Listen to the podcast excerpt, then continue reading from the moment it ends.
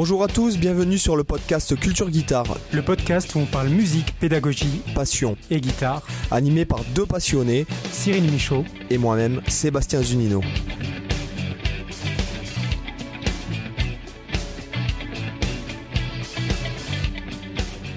Hola chicos, ¿qué tal? Salut Cyril. salut Seb, la forme? Bah écoute, c'est la pleine forme. Euh, et toi? Pareil Bah écoute, moi, moi ça, ça va, on a retrouvé le soleil là, donc euh, je, me suis mis un peu sur la terrasse euh, en début d'après-midi pour bosser un peu. Et du coup, euh, nickel, une super journée. Donc en, en, plus, un podcast, donc franchement. Il n'y a que moi en fait, y a, moi je suis en face Ibiza et en fait, il n'y a que chez moi qui pleut quoi. Voilà, il pleut bah, tu vois, à chaque fois qu'on enregistre un podcast, il fait beau, franchement, il faut qu'on enregistre plus souvent. ouais, c'est clair, c'est clair. Donc aujourd'hui, nous avons l'honneur de recevoir Antoine Rosac. Salut Antoine. Salut Cyril, salut Sébastien. Salut. Alors ah, Antoine merci pour votre invitation. Bah écoute, c'est avec plaisir, même si merci d'avoir répondu. Donc euh, juste pour la petite histoire, en fait, moi je suis tombé euh, sur le, projet d'Antoine. C'est, euh, je pense, enfin, le nom me disait quelque chose. Je pense qu'on se suivait ou on s'est vu, on s'est croisé sur Facebook à l'époque où j'étais encore sur Facebook. Et euh, je suis tombé en fait sur le. Euh, bon, je suis très ami avec Nîmes, donc euh, qui viendra sûrement dans le podcast aussi, qui a participé à un contexte que tu as organisé via la sortie de ton album Aquarius. Donc voilà, donc je me suis dit que ça serait sympa de t'inviter, quoi. Voilà. Complètement. Bah merci beaucoup. Donc voilà, c'est vrai qu'on se suivait depuis quelques années. Enfin, notamment moi, je suivais tes vidéos, tes vlogs que tu avais fait durant un an là. Donc c'était vraiment un honneur d'être ici en tout cas. Merci. Bah écoute, c'est l'honneur est pour nous. Donc, est-ce que, est que, tu peux nous parler un peu de, de ton background euh, avant qu'on parle de l'album et de la production?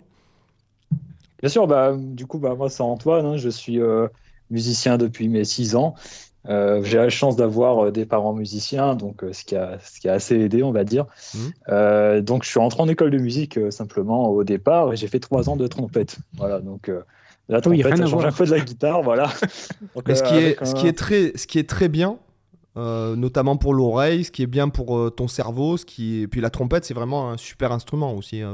Ah oui, c'est ça, c'est ouais, c'est vraiment riche, c'est très sympa vraiment à jouer. Ah bon, j'ai vite laissé tomber au bout de trois ans parce que bon, je voulais passer à autre chose simplement. Mm. Donc voilà, j'ai la chance aussi d'avoir du coup bah, mon père qui est professeur de piano, donc j'ai toujours un piano à portée de main, ce qui fait que j'ai pu travailler cet instrument-là euh, pas mal de fois euh, dès, mon, dès mon jeune âge, on va dire. Voilà. Jusqu'au jour où je suis passé du côté obscur des guitares à mes 10 ans. Voilà, donc euh, avec Slash et compagnie, donc ça m'a tout de suite fait rêver. Ce qui fait que j'ai demandé au Père Noël, bien sûr, une guitare, une guitare électrique que j'ai eue. Et après, voilà, le, long chemin commence.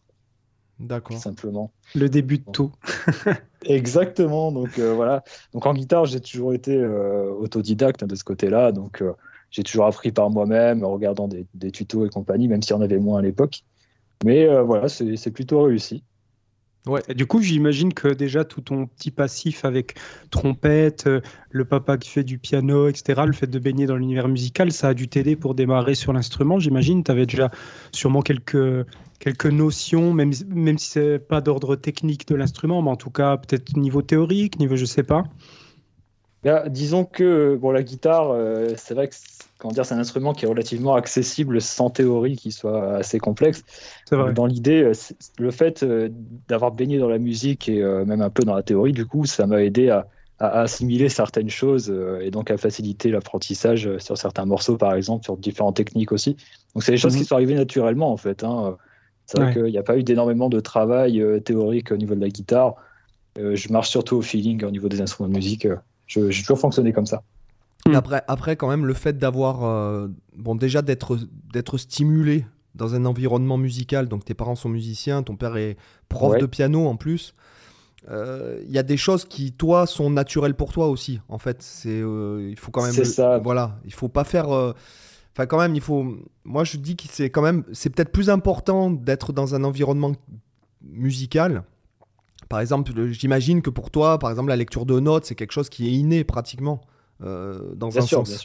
Les intervalles, les, couleurs euh, au niveau des oreilles, euh, en plus en, ayant pratiqué la, trompette, bon, néanmoins ton oreille, si tu veux, ton cerveau est déjà façonné, Donc d'où voilà. la facilité aussi à être autodidacte en fait. Bien sûr, bien sûr, c'est pour ça. Donc, on assimile plus rapidement et c'est vrai que l'apprentissage devient plus naturel finalement. Donc, sans avoir l'impression de travailler non plus. Quoi. Donc, c'était, mm. ça a toujours vraiment été un plaisir d'évoluer. J'ai jamais été freiné par quoi que ce soit, donc j'en suis content. Et tu joues, tu continues à jouer d'autres instruments, par exemple en parallèle? Bon, la trompette, tu disais que tu as arrêté, mais le piano, tu en fais aussi un petit peu en parallèle? Oui, oui, bah, le piano, j'ai beaucoup évolué euh, simplement ces, derniers temps. Euh, c'est vrai que, bon, comme là, à la maison, maintenant, j'ai tous ces claviers maîtres et compagnie. Euh, donc, je, je, pratique beaucoup voilà, de ce côté-là, ce qui fait que je m'améliore aussi, que ce soit pour l'écriture musicale, pour, voilà, pour gérer les nuances aussi. C'est vrai que le piano, c'est ça qui est compliqué. Il hein. faut vraiment savoir gérer les nuances, c'est ça qui est hyper important. Donc vraiment, après, voilà, je, fonctionne sur le piano comme je fonctionne sur la guitare. Essayer d'être naturel le plus possible et euh, voilà, pas se prendre la tête spécialement euh, avec les théories et compagnie. Hmm. Voilà. du, coup, j'imagine, on va, on va parler un peu de ce que tu fais musicalement, mais j'imagine que déjà, le fait d'avoir fait de la trompette, le fait d'avoir le, piano pas loin, qui a un peu bercé aussi ton, tes débuts musicaux, ça a forcément dû aussi un petit peu t'aiguiller sur la, voie musicale que tu as suivie aujourd'hui. J'imagine que ça a pu influencer, ça peut-être ça t'a donné l'envie euh, euh, d'explorer ce genre d'univers euh, pour enrichir en plus de la guitare avec des petites touches un peu classiques, symphoniques. Bien sûr, bien sûr. Bah, c'est vrai que à l'époque où je jouais la trompette, simplement, je jouais aussi en harmonie. C'est vrai que comme bon, je suis issu de, du Nord-Pas-de-Calais de base. Mhm. Donc il y a beaucoup d'harmonie d'orchestre et compagnie là-bas. Quoi. Donc je jouais avec beaucoup de cuivre à côté, tout âge confondu. Hein. Il y avait des, des, adolescents, des adultes et des enfants aussi. Donc on jouait tous ensemble. Et c'est vrai que déjà pour travailler l'oreille et compagnie, ça, ça, aide beaucoup, bien sûr. Mhm. Donc et surtout à travailler d'autres d'autres styles de musique, donc qui, qui va aller du classique jusqu'au rock et compagnie. Voilà. Ouais. Ouais. Euh, toi, de ton côté, du coup, tu es, plus. Euh, parce que moi, je, t'ai découvert, euh, toi, avec ta chaîne YouTube, là, quand, quand Seb m'a dit qu'on allait faire l'interview. Donc, ça m'a permis vraiment de découvrir ce que, ce que tu faisais. Et tu t'es axé plus comme, comme compositeur ou, où tu as aussi, par exemple, euh, je sais pas, un groupe où tu reprends des morceaux, ou tu es plus euh, dans une optique euh, vraiment faire produire des albums, être, je sais pas, musicien de studio? Je sais pas, quelle optique tu as un peu avec l'instrument? Au départ, moi, pour, pour évoluer, pour moi, je, voulais absolument apprendre des morceaux qui m'ont fait rêver au départ et qui m'ont donné envie d'apprendre l'instrument. Pour le coup, le fait de faire. Bah, il y a beaucoup de, de morceaux, bon, on est tous passés par là, les Metallica les, euh, les Slayer. Voilà, j'ai commencé par, par ces groupes-là, finalement. Après, je fais dans le metalcore aussi. Donc, moi, l'idée, c'était vraiment de, de, faire des covers et, et de, euh, comment dire, d'intégrer les techniques qu'on trouve dans ces morceaux. Ce qui mmh. fait qu'au final, je m'améliore grâce à ça. Et c'est ça qui a forgé un peu mon, mon niveau d'aujourd'hui. Après, au fil du temps, euh, surtout ces dernières années, je me suis vraiment focalisé sur la composition, que ce soit en solo ou avec mes groupes. Euh, donc, j'ai bien un groupe de musique où on fait que des compositions, hein, qui s'appelle Stonehorns. Et j'ai aussi euh, un groupe euh, studio euh, qui s'appelle The Black Russians avec Florent Curatola et, et Anthony Chognard qui faisait partie de Smash It Combo à l'époque aussi. Donc c'est uniquement du travail à distance où on compose. Mhm. Voilà, donc c'est vrai qu'en ce moment je suis plus dans une optique de, composition que, que, de reprise ou de cover, sauf si c'est des covers que je peux refaire à ma sauce, comme j'ai déjà fait sur ma chaîne, en transformant des morceaux pop en rock metal symphonique ou quoi. Voilà, c'est surtout la créativité qui prime. Ouais. ouais. Voilà. En tout cas, c'est intéressant parce que d'un point de vue, si on parle d'un point de vue pédagogique, je trouve que voilà, ton apprentissage, en fait, il s'est fait, euh, comme on dit souvent dans le podcast, puisque bon, c'est vrai qu'on parle de tout, hein, enfin, on parle de pédagogie, on parle de, des tendances, machin, mais d'un point de vue pédagogique, c'est vachement intéressant parce que déjà, tu appréhendes euh, directement euh, l'instrument euh, par du concret. Même, même ce que je veux dire, même c'est pas de la théorie pour de la théorie, c'est ce qu'on se dit souvent que de travailler la théorie pour la théorie, c'est souvent une erreur, je pense, qu'il faut de suite la mettre en relation avec quelque chose. Toi, tu baignes dans le truc musical, donc de suite, ton cerveau, il analyse les choses euh, d'une façon pratique et pas d'une façon, euh, bon, par exemple, euh, enfin, je sais pas, moi, tu te dis pas, par exemple, euh, bon, bah, les accords septièmes, les renversements, peut-être peut-être que tu les connais, c'est pas la question, mais ouais, ça va pas me servir, donc non, moi je fais ça, et, de suite, ce qui est intéressant dans ton approche, c'est que de suite, tu, tu, fais du cover entre guillemets, mais tu te l'appropries en fait pour faire tes, tes compos, toujours avec la volonté de faire sa propre sauce en fait. Et je pense que et je pense que c'est la meilleure euh, façon d'apprendre en fait. Voilà. Mm. Bien sûr. Bien sûr, bien sûr. C'est vrai que après, j'ai, euh, euh, ce qui a beaucoup aidé, c'est que, comme tu l'avais dit tout à l'heure, j'ai pu travailler l'oreille de ce côté-là. Donc, c'est vrai qu'apprendre un morceau pour moi, c'est relativement rapide. C'est vrai que depuis mes débuts, j'arrive à assimiler les morceaux assez rapidement sur l'instrument, ce qui fait que derrière, je peux prendre le temps de, de modifier pas mal de choses et, et, d'y intégrer mon style personnel que je pense avoir trouvé ces dernières, ces dernières années, en tout cas. Mm. Et justement, si tu devais décrire pour euh, les auditeurs qui ne te connaissent pas, euh, est-ce que tu peux nous décrire un peu euh, ton style actuel? Bah, Mon style actuel est vraiment dans un métal assez moderne qui va aller du metalcore au death metal, un peu de trash, mais beaucoup moins qu'avant. Mais aujourd'hui, je me considère vraiment comme un, guitariste moderne dans l'idée, hein, parce que c'est ce qui me plaît. Et j'aime beaucoup l'évolution du métal, euh, euh, l'évolution que peut avoir eu le métal ces dernières années. Donc je me considère comme un guitariste euh, un peu bon metalcore, métal progressif, voilà. Hmm. Même si j'aime toucher à d'autres choses, je joue aussi tout ce qui est un peu de, country, un peu de jazz, voilà, pour travailler d'autres techniques. Ouais. D'ailleurs, moi qui, est, néophyte en métal, pour moi qui est néophyte en métal, je dis ça pour vite fait pour les gens. Moi, par exemple, quand j'entends euh, l'album, euh, quand j'écoute l'album plutôt, je me dirais plutôt ce que je qualifierais avec moi, avec mes connaissances euh, très limitées en métal, je dirais que c'est du gent symphonique. Voilà. C'est vraiment l'idée. Hein. L'idée, c'est comme je suis vraiment dans, dans, le gent en ce moment, metalcore, gent, progressif aussi, et ben, j'ai voulu mêler ça à ma passion pour la, musique de film et la musique symphonique en général, euh, pour justement tomber sur un, sur un projet, euh, comme tu dis, gent symphonique. Voilà, si on, si on peut dégrossir, on peut dire ça parce que par rapport à tous les trucs, bon, parce qu'on les voit passer, les trucs sur Instagram et tout, c'est un peu le, le, le gent, c'est un peu le style à la mode, je dirais, entre guillemets, quoi. Euh, même moi qui suis pas, qui écoute pas forcément de métal, enfin, du moins, qui. Bon, j'adore, hein, mais c'est que, bon, après, je, voilà, j'écoute tellement de choses différentes j'arrive à tomber sur des gars qui font du gent, en fait, par viralité, je te dirais, entre mmh. guillemets. Bien sûr. Et en fait, euh, toi, vraiment, il y a. D'ailleurs, c'est d'ailleurs c'est pour ça qu'on j'ai voulu faire l'interview. C'est parce que quand on écoute ton album, déjà, il y a. On se dit, ah, ça, c'est pas euh, comme tous. Parce que finalement, ça, ça. Moi, par exemple, mon oreille que j'écoute, euh, je ne sais pas, moi Bon, Animal as Leader avec son truc de pouce, là, machin, c'est vrai que c'est. Il y a quand même une sonorité. Il y a une sonorité, euh, mais, mais, par exemple, quand j'ai les trois quarts des trucs que j'écoute qui, qui, passent comme ça par viralité sur Instagram ou, quoi, c'est vrai que je, je vois pas une grosse différence, à part la voix du chanteur. Par contre, là, oui. Euh, là, euh, quand je déjà c'est instrumental et putain, je dis euh, putain, ça c'est vraiment vraiment original quoi. Et puis et après, au fur et à mesure que tu écoutes l'album, tu dis ouais putain quand même le mec, il a envoyé du lourd sur sur l'arrangement symphonique, sur le son.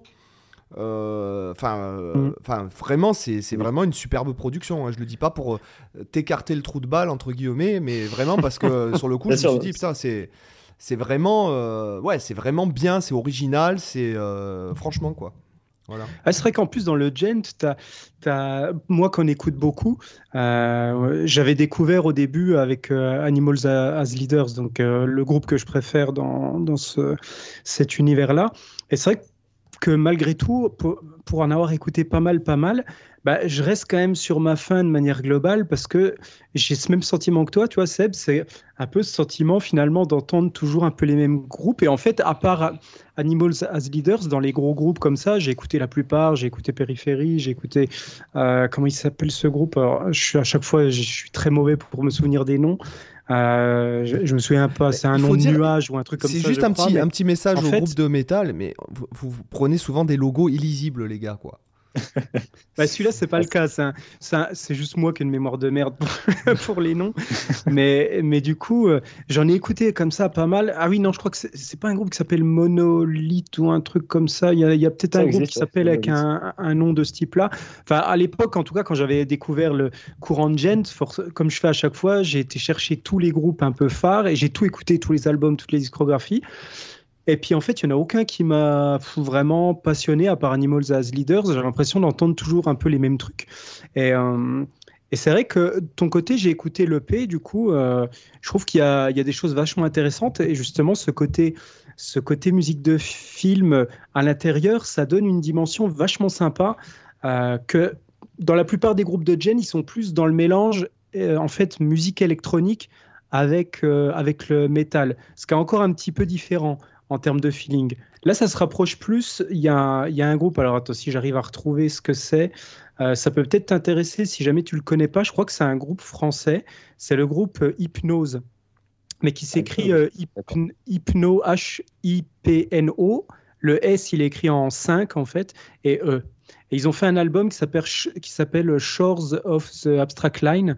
Et en fait, ils se décrivent un peu comme un groupe justement de métal, de métal cinématique. Parce que ils mettent vraiment ce côté musique de film en avant et du coup tu as, cette vibe un peu gent euh, euh, et cette vibe musique de film qui est vachement bien et ça peut peut-être t'intéresser euh, de, jeter une oreille à ce groupe-là parce que c'est vraiment bien foutu à la fois en termes de prod, en termes de musique, il y a des musiques super belles, super bien foutues, c'est pas juste du, du bourrinage, du shred ou des trucs comme ça. Il y, a aussi, il y en a, mais il y a aussi des passages super, euh, super calmes, super mélodiques et travaillés. Il y, a, il y a vraiment de tout. Il y a tout un univers. Et du coup, c'est tout un concept album. Donc, c'est assez sympathique. Donc, en tout cas, voilà, pour revenir sur ce que, ce que je disais, je trouve qu'effectivement, dans ton EP, il y, a des, il y a des couleurs intéressantes qui fait que voilà, ça, sort un petit peu du, du lot de ce que j'ai pu entendre, euh, malgré tout, par rapport à des gros groupes. D'ailleurs, ça m'avait surpris aussi quand tu parlais de toi, le Seb de la prod. Quand j'avais écouté, à un moment donné, j'écoutais en, en, en, en, oreille un peu distraite, tu vois, en me sortant un petit peu du truc, juste pour, pour laisser tourner. Puis je me suis surpris à me dire, tiens, euh, ça, sonne vraiment avec une prod vraiment pro, euh, genre, euh, genre j'aurais pu prendre ça pour, tu vois, un groupe de gent, un gros groupe de gent traditionnel. C'était vraiment bien, bien foutu, ça faisait pas amateur, quoi. Autant dans le son de la guitare que dans le son de la, que dans le son symphonique, parce que c'est vrai que ça peut. J'imagine tu utilises du coup pas mal de banques de sons pour ça. C'est des fois un peu le côté qui peut faire cheap dans certains groupes, c'est qu'ils vont avoir des super sons pour le, côté euh, guitare, basse, batterie. Puis par contre, le côté euh, musique de film, le côté, euh, le côté accompagnement comme ça orchestral va sonner super cheap, super ringard, parce qu'ils ont des banques de sons un peu, un peu nazes, quoi, qui, qui sont pas réalistes ou qui, sonnent, ou qui sont programmés de manière non réaliste. Moi, je pourrais même dire euh, que ça sonne carrément pro. Ouais, ouais, non, mais c'est clair. C'est ah même pas que ça sonne. Euh, ouais, ouais, non, non. C'est que ça sonne, euh, c'est monstrueux, quoi. Moi, je trouve. Hein. C'est vrai que j'apprécie beaucoup. C'est pour le fait, comment dire, de, pouvoir mixer, ne serait-ce qu'un orchestre mélangé à un groupe avec des guitares, des batteries. C'est vrai que c'était un vrai défi pour moi. Surtout que euh, c'est vraiment le premier, le premier EP que, que je mixe euh, en général, et surtout que c'est enfin, le mien. Quoi. Donc euh, c'est vrai que ça fait assez plaisir d'avoir de bons retours comme ça et un rendu assez pro. Hein. C'est vrai que quand, quand, on fait le mixage soi-même, la composition, c'est dur d'avoir un avis qui soit vraiment concret au niveau mmh. du son. Donc le fait d'avoir des avis extérieurs et qui sont, qui, qui sont assez positifs en général, ça, ça peut faire que plaisir.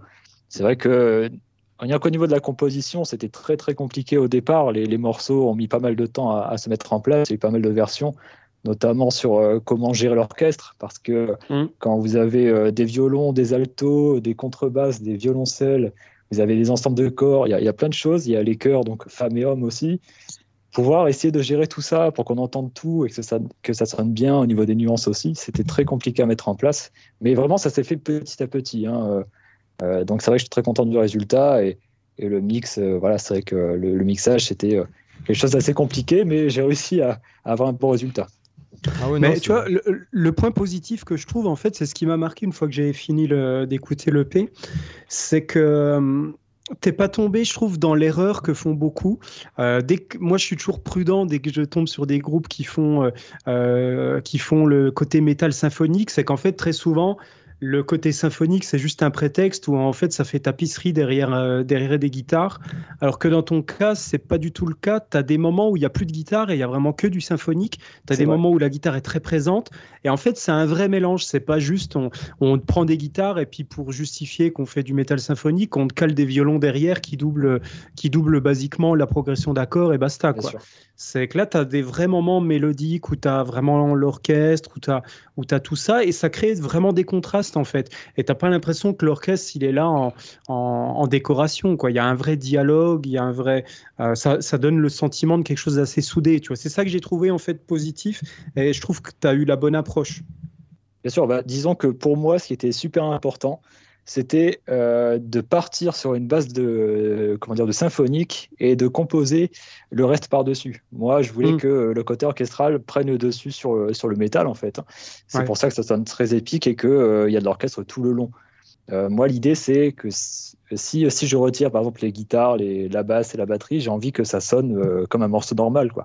Mm. Donc, l'idée, c'était vraiment de d'avoir la base symphonique et d'ensuite réfléchir le morceau euh, par-dessus euh, cette base symphonique-là. C'était hyper important. Ça se rapproche d'ailleurs plus de la façon de penser que vont avoir les compositeurs de mix de films. Genre, je prends par exemple Hans Zimmer, où tu vas avoir très souvent dans certaines de ses BO, il a utilisé des fois de la guitare électrique dans, dans, ses morceaux, et tu as justement un peu cette même logique. D'ailleurs, j'ai vu récemment une vidéo de Guthrie Govan euh, en train de, de, jouer en live avec Hans Zimmer. Là, c'était démentiel. Forcément, euh, Govan, euh, ce qu'il jouait était déjà démentiel. Mais alors, les deux, les deux là sur scène, c'était assez impressionnant. Mais en tout cas, voilà, il utilise. Lui qui est guitariste aussi, justement, il avait cette logique de, mélanger comme ça des sonorités de guitare électrique avec de l'orchestre. Et c'est c'est pas forcément toujours évident en plus comme mélange parce que tu as l'orchestre qui a une dimension très acoustique, très traditionnelle, euh, et la guitare électrique qui va avoir cette sonorité beaucoup plus moderne. Et, des fois, c'est difficile de ne de, pas tomber dans le kitsch aussi quand on fait ce genre de truc. Euh, c'est un, un, sacré défi. Je sais pas si tu avais regardé, j'imagine, le, live de, de, Malmsteen, parce qu'il faut quand même qu'on parle un peu de Malmsteen si on parle de métal symphonique, avec, euh, avec son, son, fameux concerto pour guitare électrique. Lui, je, trouve que... Vu, je trouve que justement, lui, il est tombé, ben, c'est normal, c'est Malmsteen, il est tombé un peu dans l'écueil du, du euh, j'ai un orchestre en fond qui fait tapisserie et puis moi je tartine comme Agoré euh, par-dessus. c'est vraiment, vraiment ça. Santiago fut en cure et braguette ouverte encore sur l'album, parce que j'avais acheté son album. L'album, il y a moins de notes. Il est plus soft. Euh, il tartine moins, ben, même s'il tartine quand même. Hein, il, y a, peu de silence. Mais, ce qui était marrant, c'est que j'ai aussi le DVD, du coup. Quand je regardais le DVD, tu as, genre, il te rajoute 20% de notes. En gros, tous les moments où tu as des silences, il tartine des descentes de gamme à tous les endroits où il y a un silence pour remplir l'espace. Et voilà, c'est le. Même si j'adore cet album, j'adore, euh, parce que voilà, c'est Malmsteen, donc forcément, j'adore. Et c'est un, des rares qui a eu les, les cojones de faire un truc pareil. Et en plus, c'est lui qui a composé tout le côté orchestral aussi. Donc voilà, c'est assez fort. Mais même si c'est kitsch au possible, je trouve euh, excellent euh, cet, album-là. Prélude pour un gros porc. Après, même si c'était une autre, euh, comment dire, euh, un, autre esprit, parce qu'il était plus bah, il, est toujours dans le côté néoclassique. Oui, c'est clair. Euh, moi, j'ai plus me trouver dans, dans, la musique symphonique très moderne, voilà, très épique. Bah, vraiment, la Hans Zimmer, en fait. Hans Zimmer, c'est vraiment, mm. comment dire, mon, mon artiste numéro un, on va dire, voilà, pour le coup, en termes symphoniques. Donc, ça a été vraiment. comment dire, ces, ces, morceaux étaient très importants dans, dans, mon processus de composition, ça c'est sûr. Mm. Alors, mais Peut-être qu'on peut parler justement un peu du processus de compo. C'est ce que. Ça, je t'ai ah. coupé l'arbre le pied. non, non, non, c'est justement, justement, c'est ce que je voulais lui demander parce que voilà, il y a tout un concept. Euh, bon, je, je, spoil un peu, mais il y a tout un concept. Il y a moi ce que voilà, moi ce qui m'intéresse, c'est le processus de composition, de production aussi, euh, et le concept euh, philosophique, artistique qu'il y a derrière mm. tout ça. À toi, c'est Antoine, c'est à toi. Alors pour le coup, bah, pour commencer, bah, mon, projet, donc ça, s'appelle Aquarius simplement. Hein. Euh, donc j'ai déjà raconté euh, d'où ça vient. Aquarius simplement, euh, c'est le Verseau. Donc Verseau qui est mon signe astrologique. Mhm. donc c'est vrai que ce nom est, venu bien après le, départ du, du, processus de composition. Mais pour moi, le, fait de, parler de, mon signe astrologique et de tourner autour de l'eau, voilà, tout ce qui est bah, du Verseau en fait en général, tout ce qui est les amphores, et compagnie. Quoi. Voilà, c'est, j'ai trouvé, j'ai trouvé l'univers très sympa. Et je me suis dit que je pouvais tourner autour de ça. Et c'est vrai que ça peut faire penser au symphonique aussi.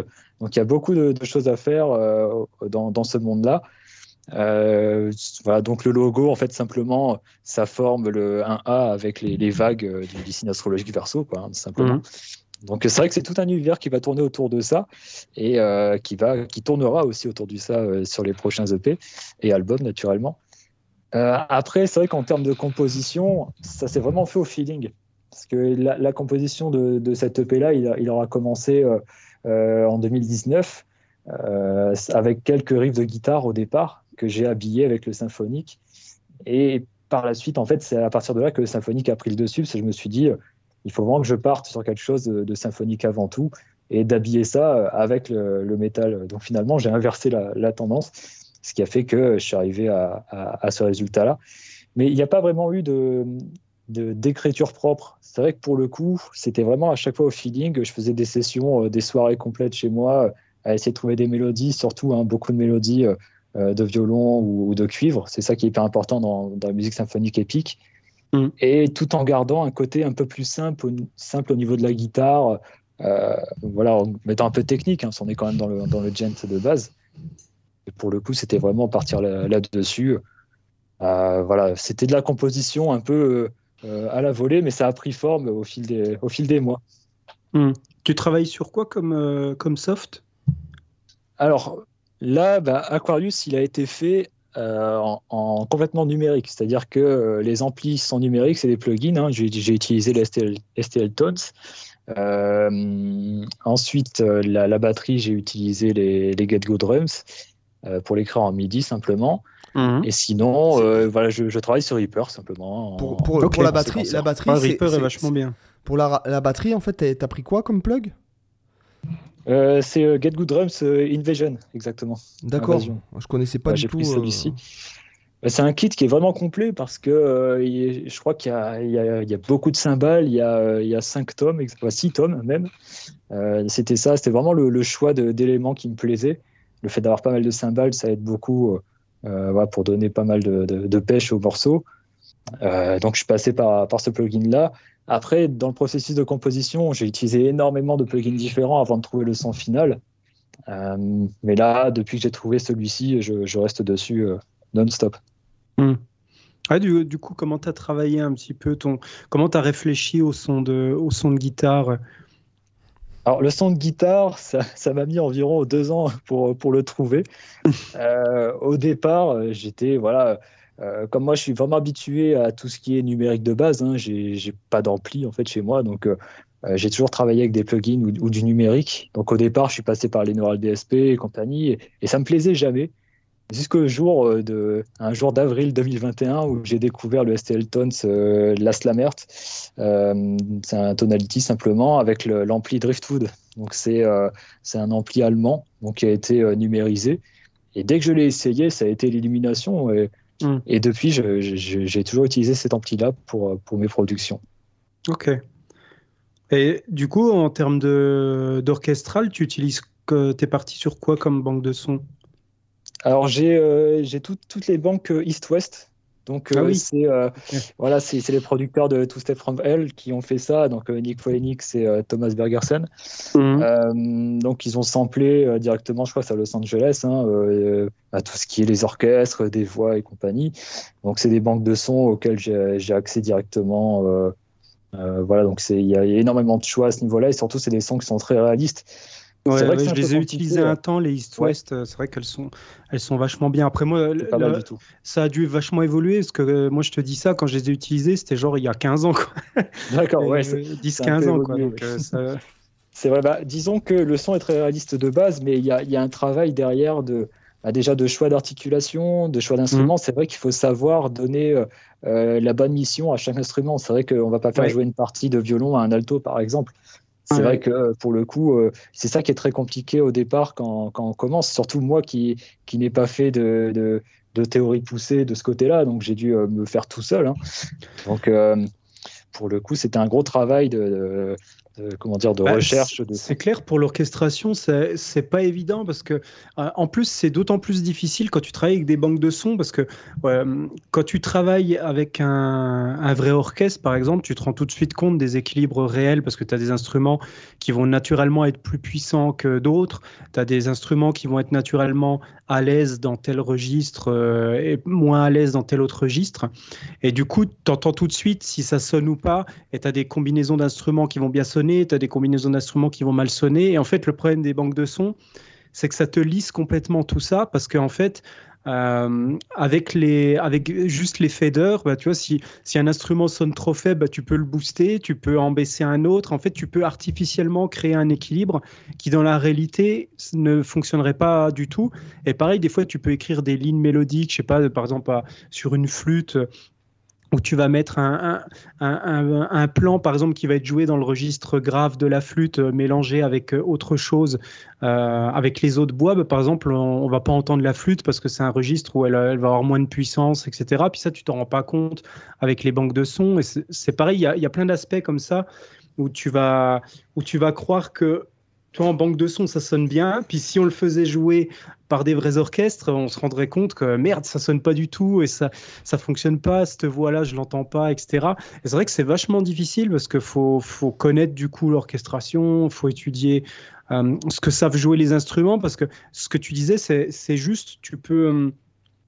Euh, en fait, pour le commun des mortels, tu vois, si, si, tu fais un truc orchestral pour le commun des mortels, même, même à la limite faire jouer un truc de violon par alto, par un alto, pour la plupart des gens, il y en a la majorité qui vont même pas calculer, puis pour eux ça va passer à, l'aise, parce que en, plus l'alto il, est un peu dans la texture du violon, euh, quand même en grande partie, il peut monter assez aigu. Mais pour euh, la personne qui connaît un petit peu, c'est vrai que tout de suite on va voir les petites imperfections, ces, ces choses-là qui vont faire que ça sonne euh, que ça peut faire amateur ou, mal maîtrisé. Et aussi, des fois, on peut ne pas être conscient de ce qu'est capable de faire l'instrument pour lequel tu écris. C'est vrai que nous, en tant que guitariste, ben, on sait parfaitement qu'est-ce qui est jouable sur la guitare, qu'est-ce qui est facile à faire, que sur une banque de sons, vu qu'on écrit des notes en midi, bah, des fois, tu vas écrire une ligne mélodique, tu te dis, putain, c'est super facile à jouer, c'est tout con.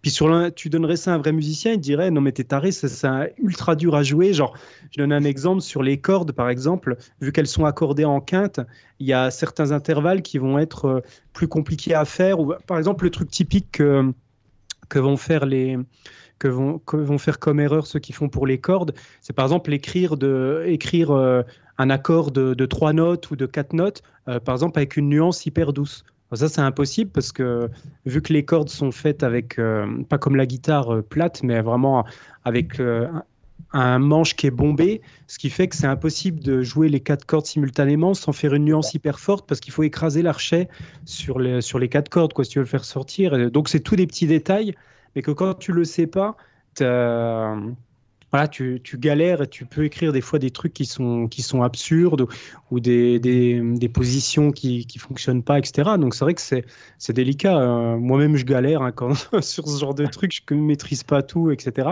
Bah, par contre, ça peut t'intéresser. J'ai un traité d'orchestration euh, qui est vachement bien.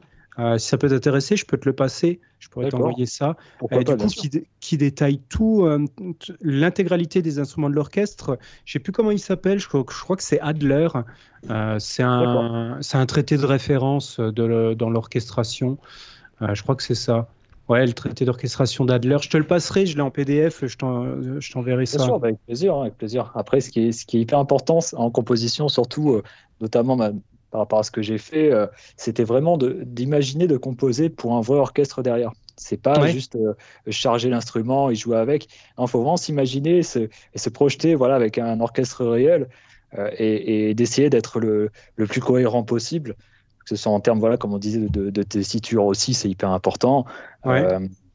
Voilà, et surtout, ne pas trop en mettre non plus. C'est vrai que ce qui peut être vraiment euh, vraiment un peu euh, piégeux, si je peux dire ça, euh, dans, dans, la composition symphonique, c'est que naturellement, si on met une grosse nappe de violon derrière, avec les contrebasses, les, les violoncelles aussi qui font la même chose derrière, ça va mhm. faire un genre de, de brouhaha derrière, ce qui fait que ça va couvrir les autres instruments. Donc il y a un vrai équilibre à chercher. il faut vraiment rester cohérent dans la composition et le placement de chaque instrument. Ça, c'est vraiment primordial. Ouais, c'est clair.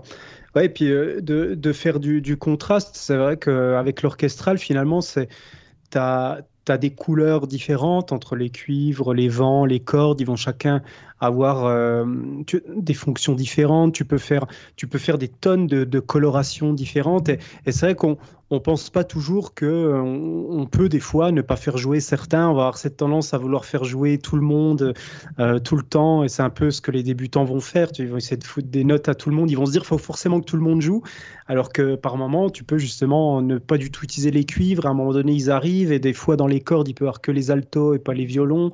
Et donc il y a pas mal de, choses à faire là-dessus. En même temps, c'est ça qui est vachement intéressant dans le côté orchestral euh, quand tu composes là-dedans, c'est que tu as une palette finalement de, couleurs qui est hyper vaste euh, et hyper diversifiée. Tu peux faire des milliers de choses. Euh, donc c'est super inspirant, quoi. Complètement, complètement. Et surtout gérer les vélocités de, chaque instrument pour ça évite. pour éviter le côté plat en fait, hein. voilà, pour garder beaucoup de, dynamisme dans, le son. Et euh, voilà, c'est ce que j'ai essayé de faire dans, cette EP là. Oh là là, quel travail quoi! Ça me, ça me fatigue rien que d'entendre. D'entendre vous entendre parler, ça me fatigue d'avance. Ah, il y a beaucoup de choses à dire là-dessus. Hein. C'est vrai que euh, le symphonique, c'est assez complexe. Bon, c'est quelque chose qui se démocratise un peu, j'ai l'impression, mais comme on disait, il y a beaucoup de, groupes de métal qui l'utilisent euh, mm. plus ou moins bien aussi. Euh. mais après, c'est un travail aussi derrière de, comment dire, de, cohérence dans le son et dans la composition, simplement, mais c'est un coup à prendre. Hein. Après, ça demande beaucoup aussi de, comment dire, d'écoute, voilà, d'écoute de différents euh, artistes euh, euh, et, orchestres. Hein, voilà. C'est hyper important d'écouter beaucoup de symphoniques pour pouvoir en réécrire derrière mm. et pour capter les, les, subtilités. T'aimes bien d'ailleurs à, ce, à ce sujet, t'aimes bien Symphonie X? J'ai jamais écouté ce groupe-là. Alors je connais deux noms. Mais je, ne ah. suis pas grand connaisseur. Alors, bien que ce soit classé, j'imagine, alors toujours pareil, moi je suis pas un grand spécialiste, mais j'imagine que c'est classé dans métal symphonique. Sauf que. Euh, ah, c'est du néoclassique, quoi. Ouais, c'est pas vraiment. Il y a, pas, y a peu d'œuvres symphoniques réellement. Mais bon, enfin, en tout cas, tu, tu sens vraiment. Oui, c'est plus euh, classique. Oui, néoclassique que, que symphonique. Mais euh, en tout cas, enfin bon, tu pourras jeter une oreille. C'est quand même quand il le fait. Puisque je sais qu'il a deux ordi. Enfin, il, a, il est sur deux Mac, deux Mac Pro. Et en fait, il y a un Mac Pro qui gère uniquement les VST. Et un Mac Pro qui gère uniquement l'enregistrement du groupe. Enfin, il est, il est quand même balèze. Je pense que ça pourrait te plaire en, fait. Euh. D'accord, oui, bah, je, pourrais écouter ça pour le coup. Euh, après, il y a plusieurs styles euh, de, de musique symphonique, de métal symphonique aussi. C'est vrai que si je prends mon exemple, je trouve que je suis vraiment dans le côté symphonique dramatique. Voilà, c'est vrai mmh. que je suis vraiment dans l'orchestre très très triste et assez négatif dans, dans, comment dire dans l'idée. Parce que j'aime bien le, ce côté-là. Voilà, l'orchestre dramatique avec beaucoup d'accords mineurs surtout. Voilà, c'est surtout ça que je voulais dire. Quand on fait du métal, on aime le mineur de toute façon. Hein. voilà, c'est ça. Je fais que les accords mineurs. Mais voilà, je voulais vraiment euh, récupérer ces, ces, comment dire, cette impression-là, ces, ces, idées vraiment très, euh, mm. très, très dramatiques dans la composition. J'aime bien les, notes longues, les belles mélodies. Euh, voilà, c'est pour ça que, que, je voulais mettre l'orchestre en avant. tu sais, il n'y a pas que le métal. Hein. Regarde Jean-Luc Lahaye, il aime bien les mineurs aussi. Hein. Aussi, voilà. Exactement. oh là là, oh là, là j'ai pas. On n'a aucune limite dans ce podcast. Oh Allez, bande, d'arrêt d'urgence, les auditeurs. oh là, je m'applaudis moi-même. C'était, c'était trop beau. C'était trop bien. Ah, ça, ouais. Pas mal. C'est vrai que ouais, c'est pas mal. Voilà. Il y a beaucoup d'accords majeurs dans ces musiques quand même. Hein. Ouais, ouais, bah, Ouais, mais après, quand tu la cohérence, il n'y a pas beaucoup d'accords, si je puis me permettre euh, non plus. tu vois C'est vrai. C'est, j'aime pas du tout, moi. Mais bon, après, ça, c'est encore une fois, c'est un choix. Mais enfin, tout ça pour dire que oui, non, c'est, oui, c'est vrai que. Mais de toute façon, en même temps, le côté dramatique, c'est. Ouais, c'est un peu. Oui, c'est de suite, c'est. Il y a peu d'œuvres qui sonnent vraiment. Euh, sinon, ça sonne vite, vite dessin animé, série. Euh, euh, tu, vois ce que je. Ah, ça dépend. Tu as, vraiment plein de types de, de symphoniques. Hein. C'est pas forcément dramatique ou dessin animé. Hein. Les, les, contrastes, tu peux avoir des choses qui peuvent faire un peu euh, mystérieuses, par exemple. en as qui peuvent être épiques sans être dramatiques. en as qui peuvent être victorieuses, héroïques, tu vois, et c'est pas forcément dramatique aussi en, oui, soi. Il y a, y a, quand même pas mal de, de nuances de style comme finalement avec euh, d'autres formations quoi, instrumentales. Quoi. Oui, non, non, c'est vrai.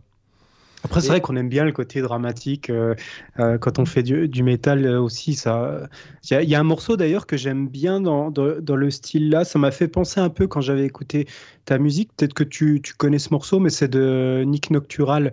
Nocturnal. C'est un, un, morceau qui s'appelle Nefarius, où il fait justement un, côté vachement dramatique. Bon, il y a une tonalité un peu plus néoclassique, je trouve, mais il y a aussi pas mal de parties très gent. Il y a pas mal de symphoniques aussi, et je trouve le morceau vachement sympa, avec des mélodies chouettes, des beaux passages gent. C'est intéressant à écouter comme morceau.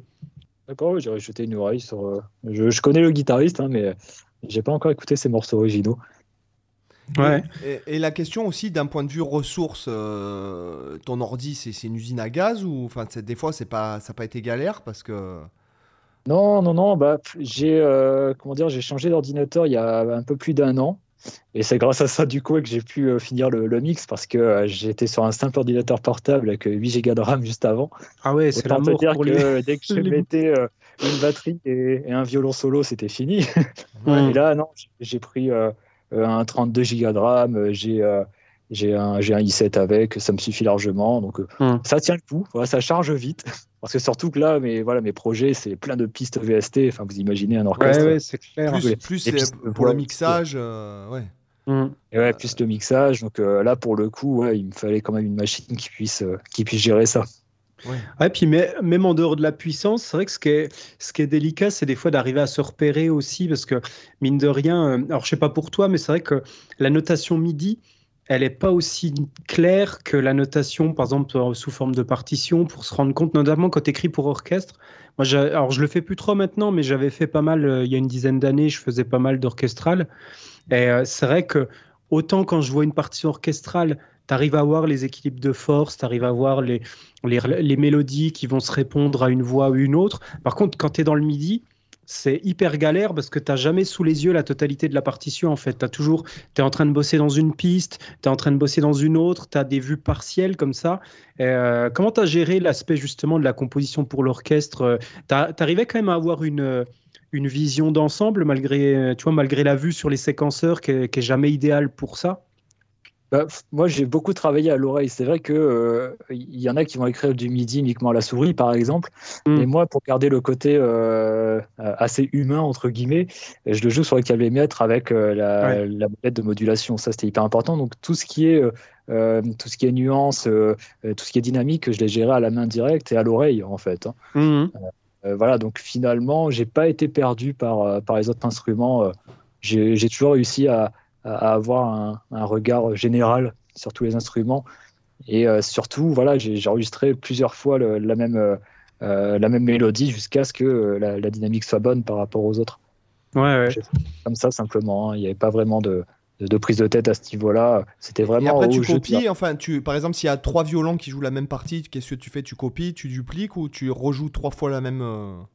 Je, je, les rejoins en général. Après, il n'y a pas beaucoup de, comment dire, euh, il n'y a pas beaucoup de, de, pistes violon, par exemple. J'en mettais une et après c'était euh, les altos, contrebasse et. Oui, tu as un ensemble, hein. c'est une piste, un ensemble de violon, ensemble d'alto, etc.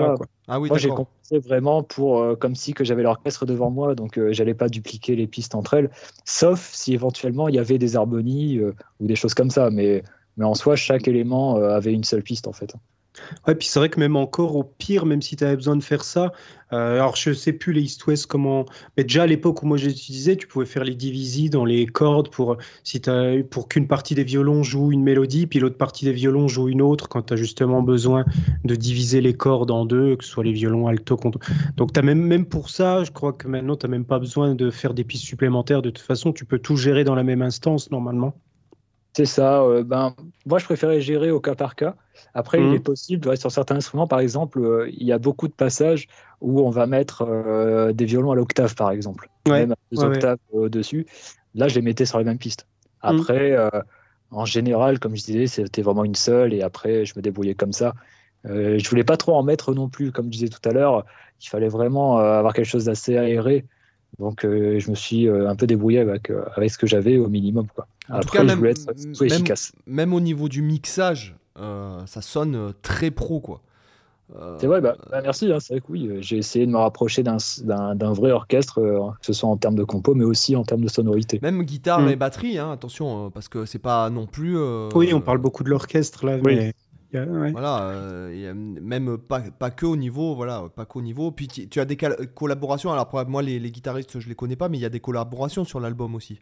Oui, il y en a deux exactement. Ouais, euh, c'est un ami donc euh, Corey qui m'a fait un solo sur Waterfall et, et Joe de, de, Solar Eruption qui m'a qui m'a fait un solo aussi sur un sur un autre morceau. Donc pour le coup, oui, je, voulais avoir euh, deux invités et, je pense que sur chaque EP, il y aura toujours un invité par-dessus euh, euh, pour pouvoir jouer un solo. C'est vrai que j'aime bien faire participer les, potes avec moi. Mm. En tout cas, belle réussite, ce beau projet, beau, bel accomplissement, quoi. Bah, merci, merci. N'empêche, ce qui est ce qui est à noter, c'est que pour une fois, je trouve aussi que euh, les, la pochette d'album fait pas le, la pochette cliché qu'on voit habituellement dans le Gent où tu as systématiquement le truc un peu spatial avec une planète ou avec des machins comme ça. ça, ça c'est le truc cliché du Gent. Mais là, pour le coup, je trouve que c'est bien parce que ça. En fait, je trouve que ta pochette, elle renvoie plus au côté justement symphonique et euh, au côté euh, dramatique que au côté. là, tu pourrais même te dire que c'est un album où il y a même pas de guitare en fait quand, tu vois que la pochette la pochette, bah, comme je disais, en fait, ce projet, c'est un projet symphonique avant tout. Mm. Euh, voilà. Puis après, il y a un petit détail sur la pochette. Euh, j'embrasse ma mère. Hein, c'est ma mère qui, est, euh, qui, est, qui porte le violon sur la ah, pochette. Ah, d'accord. Voilà, elle s'est mise au violon il y, a, il y a quelques années, enfin, il y a un an et demi. Donc, je me suis dit, bah, ce serait sympa de, de la faire apparaître sur mon EP. Donc, voilà, je l'embrasse au passage. Le petit clin d'œil, quoi. C'est ça, exactement. Et voilà, la pochette, je voulais vraiment garder ce côté très, euh, euh, bah, très, très rocheux, en fait. Hein, voilà, avec euh, mm. les roches, le, ciel un peu jaunâtre aussi. Je voulais garder un peu de, sombre, mais à l'inverse, on voit sur l'eau la robe blanche, le violon qui apporte le côté plus, plus aéré. Mm. Voilà. Bah, t'as, fait, as bossé sur quoi pour la, la pochette avec Photoshop? Bah c'est c'est un ami photographe qui s'appelle Lazio Codel qui, euh, bah, qui a fait les photos directement. Donc, ah oui, euh, d'accord, ok, cool. c'est vrai que euh, on n'est pas allé dans l'eau pour prendre la photo, hein, c'était du à part, mais sinon c'était sur Photoshop bien sûr. Donc que ce soit la, la colorimétrie aussi et l'incrustation, voilà. Au niveau de la pochette, c'était un vrai, un vrai travail là-dessus. Puis c'est vrai que la pochette, c'est vachement important hein, pour un album, parce que c'est des fois, moi je me souviens quand, euh, à l'époque encore, euh, où j'achetais encore des CD euh, dans les magasins de musique, dans les, magasins, dans les grandes surfaces, tu vois, à l'époque où ça existait encore, les CD. en fait, finalement, il y a des fois, il y a plein de trucs, tu te décidais sur la pochette. Moi je me souviens les albums de groupe de grind, là où il y avait des, des trucs gore partout sur les pochettes, je me disais, waouh, c'est de la musique de fou ça, m'inspirait à mort. Euh, voilà, les trucs comme ça, les Cannibal Corpse et compagnie. Enfin, voilà, c'était des trucs, tu voyais la pochette, tu te faisais toute une image. Alors, des fois, après, t'écoutais la musique derrière, tu disais, putain, c'est quoi cette daube?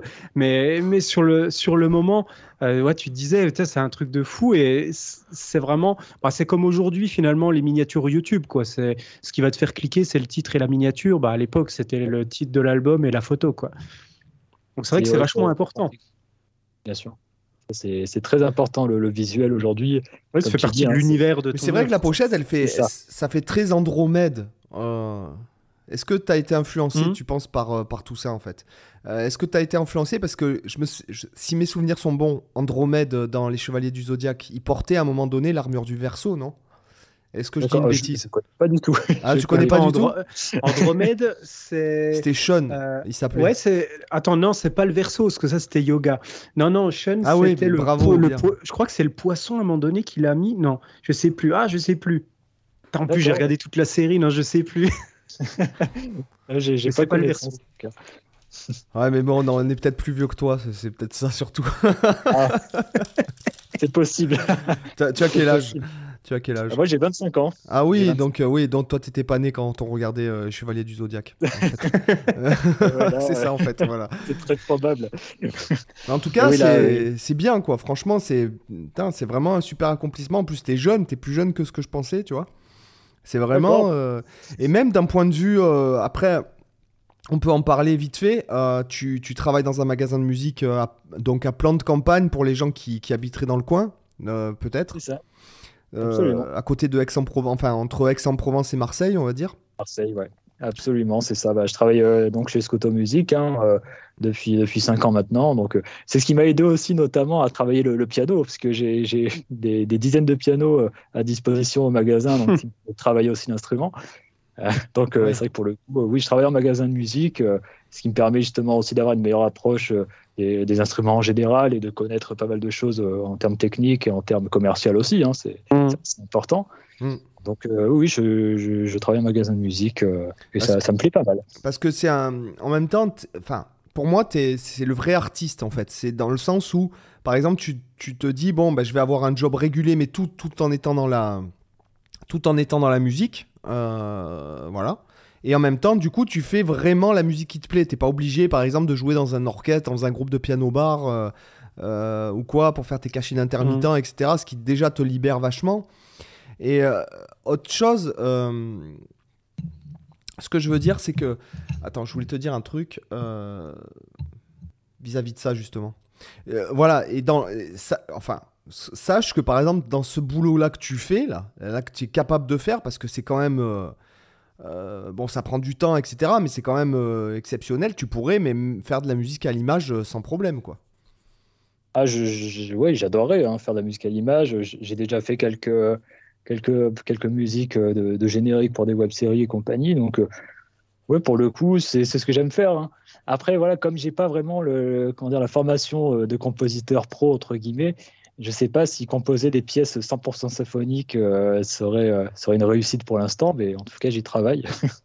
Après, tu sais, tu peux te former comme, comme pour tout. Hein, c'est pour eux, là où as, au pire où tu sens que tu as des lacunes, tu prends quelques cours d'orchestration, par exemple, euh, des, choses comme ça. Ça peut te permettre déjà de, de, de combler plein, plein de, de petites, euh, voilà, de, de, de, petites choses qui pourraient être fragiles dans, la façon de composer. Puis après, prendre des cours avec un, ouais, un prof de compo ou, euh, ou, des cours de musique à l'image, il y, y a, moyen. Euh, c'est pas. Bah, il y a des stages. Hein. Il y a des stages. Oui, hein, voilà. Il y a des stages aussi, bien sûr. Ouais, c'est pour ça. Donc, euh, je pense que ça arrivera. Hein, ça arrivera. Après, pour l'instant, voilà, je, je, reste dans ce que je sais faire. Et puis, dès que je pourrai évoluer un peu plus vite, j'en profiterai, ça, c'est sûr. D'ailleurs, ton, ton, album, tu disais, tu, tu prévois d'autres euh, t'en prévois d'autres. Mais du coup, est-ce que ils auront un lien avec le premier ou, tu penses ou tu vas faire des albums indépendants les uns des autres? Alors, euh, Aquarius, ça va être un, projet sur le long terme quand même. Donc, je vais sortir plusieurs, euh, à plusieurs EP, voire albums. Hein. Mhm. C'est vraiment mon projet personnel auquel je, tiens vraiment énormément. Donc là, c'est vrai qu'avoir un départ pareil, ça fait, ça fait vraiment plaisir. Hein. donc là, il y aura une évolution musicale, ça c'est sûr, mais je vais rester euh, vraiment dans la base ultra symphonique épique. Euh, voilà, ça c'est hyper important, mais tout, enfin comment dire, je vais vraiment tout faire pour améliorer le son encore, pour améliorer la composition derrière. Donc euh, j'ai hâte de voir l'évolution au fil des années. Voilà, c'est ça que, j'ai envie de faire et j'espère vraiment sortir des, albums encore mieux que ce que j'ai pu sortir en début d'année. Hmm. Tu as, déjà une idée des liens que tu vas, avoir avec les, prochains albums liés à Aquarius? Euh, Est-ce que tu as déjà des idées de concept tu vois, dans la tête? Euh, Des idées de riff éventuellement, de mélodie Alors j'ai déjà trois morceaux en, cours, donc presque terminés. Mais euh, je pense que ça sortira pas avant en début d'année prochaine ou en cette fin d'année, à voir. Mais je pense sortir au moins deux morceaux avant l'été. D'accord, on a un scoop, les amis. sortir euh, quelques singles. Euh, c'est vrai que je suis assez libre de ce côté-là, c'est-à-dire que je peux sortir des titres quand je veux, en fait, parce que vu que je gère la composition, le mixage, bah c'est voilà, ça, ça tient qu'à moi. Donc, Et le, mastering, tu, tu l'as fait aussi ou tu l'as fait faire? Je l'ai fait directement. D'accord. Avec Ozone? J'ai tout fait de A à Z. Euh, j'ai travaillé avec les Tirax. D'accord. Tirax 5 de IK Multimédia et aussi un peu de Slate Digital. D'accord. Voilà, c'est, j'ai gardé la même base à chaque fois. Euh, voilà, mais j'ai surtout misé sur le mix. Euh, après, euh, voilà, pour le coup, c'est ça qui est sympa, c'est que comme je fais ça, comme je fais tout de A à Z, et eh ben, j'ai cette, cette, liberté de sortir un peu des titres quand, quand bon me semble. Voilà. Et, mm. par rapport au process de composition, en fait, comment tu comment tu comment ça te est-ce que ça t'arrive de commencer par la, le symphonique? Est-ce que ça t'arrive de partir d'une mélodie que tu aurais dans la tête? Comment tu très souvent, d'ailleurs c'est c'est bah, le cas hein. en général je, je, mmh. compose au symphonique et, et la guitare par dessus après après comment dire c'est surtout sur les parties plus simples en termes de guitare. Mais mais sinon, bon, après, comme tout le monde, hein, je compose la batterie, la guitare, la basse, et après, je fais le symphonique. Ça dépend vraiment. Hein. Il n'y a pas vraiment de. comment dire Il n'y a pas de règle à ce niveau-là. Vraiment, je fais ce que, ce, que, ce que je sens sur le moment, en fait. Mmh. Bah, c'est clair que j'imagine c'est la même chose un peu pour tout le monde. Tu as des fois, tu as euh, tu vas trouver un riff de guitare qui va t'inspirer énormément, puis tu vas tout construire autour de lui. Puis des fois, ça va être euh, un autre élément, ça peut être un rythme de batterie qui va, cette fois, à la place de la guitare, t'inspirer plus, et c'est autour de lui que tu vas construire. Finalement, c'est en, en fonction de en fonction de ce que vont évoquer les, les petits éléments musicaux que tu vas, tu vas trouver au départ. Quoi. C'est vrai que ça peut être assez diversifié, et surtout pour toi qui, qui a à la fois le côté symphonique et le côté guitare, tu as plein d'éléments possibles qui peuvent euh, servir de, base, quoi. Absolument. Des fois, ça part d'une simple mélodie. Hein. C'est vrai que je trouve une mélodie de, violon qui me plaît. Bah, derrière, je vais composer euh, l'ensemble euh, d'accords et la guitare va s'ajouter, la batterie aussi. C'est vrai que moi, mes morceaux, ils ont eu, c'est chacun une bonne quinzaine de versions. Quoi. Mmh. c'est vrai qu'il y a eu énormément de différences, que ce soit en termes de batterie aussi. La batterie a beaucoup changé au fil des mois aussi, pour essayer d'avoir aussi un jeu assez réaliste parce que voilà, ça reste euh, du midi avant tout. Hein. Mhm. Et voilà, c'est surtout ce travail-là, mais je le fais au feeling. Vraiment, il n'y a, y a, y a, pas de règles. C'est vraiment un projet perso sur lequel je, fonctionne euh, normalement. Quoi. Je ne me, je me donne pas de, pas de limites, pas de règles. Puis euh, finalement, ça, ça donne un bon résultat ce qui est délicat, je trouve, euh, quand on fait, parce que moi je compose beaucoup, c'est essentiellement la majeure partie de mon temps que je fais de la compo. Et il y a, y a, souvent ce côté où des fois tu te dis euh, à quel moment faut s'arrêter, tu vois? Euh, notamment quand tu travailles sur des choses complexes avec beaucoup de justement d'instruments, d'orchestration, des choses un peu progressives. en fait, tu dis que dans l'absolu, tu peux toujours rajouter, tu peux toujours raffiner, tu peux toujours aller plus loin, tu peux toujours faire plus. Et à un moment donné, dans la compo, ce qui est je trouve que c'est un, point qui peut être parfois difficile, c'est de savoir le bon moment où il faut s'arrêter et il faut, où il faut euh, savoir couper le morceau à ce moment-là pour pas faire le riff de trop qui va faire que tout tombe par terre ou, euh, ou alors au contraire euh, rallonger parce que là il y a un, élément qui tombe. Enfin, toutes ces notions d'équilibre, c'est pas toujours évident à, trouver. Ah oui, ça c'est vrai. Bah, disons que dans mon cas, je l'ai senti. Quand le morceau était terminé, c'était naturellement, je l'ai senti direct. Hein, euh, mm. euh, j'ai déjà, enfin, je pensais avoir fini les morceaux aussi euh, de temps en temps il y a, quelques mois, mais, mais pour le coup, quand il y avait quelque chose à ajouter ou à changer, je l'entendais direct, il fallait que je le fasse. Mais à un moment donné, ça dit stop, c'est fini, c'est comme ça.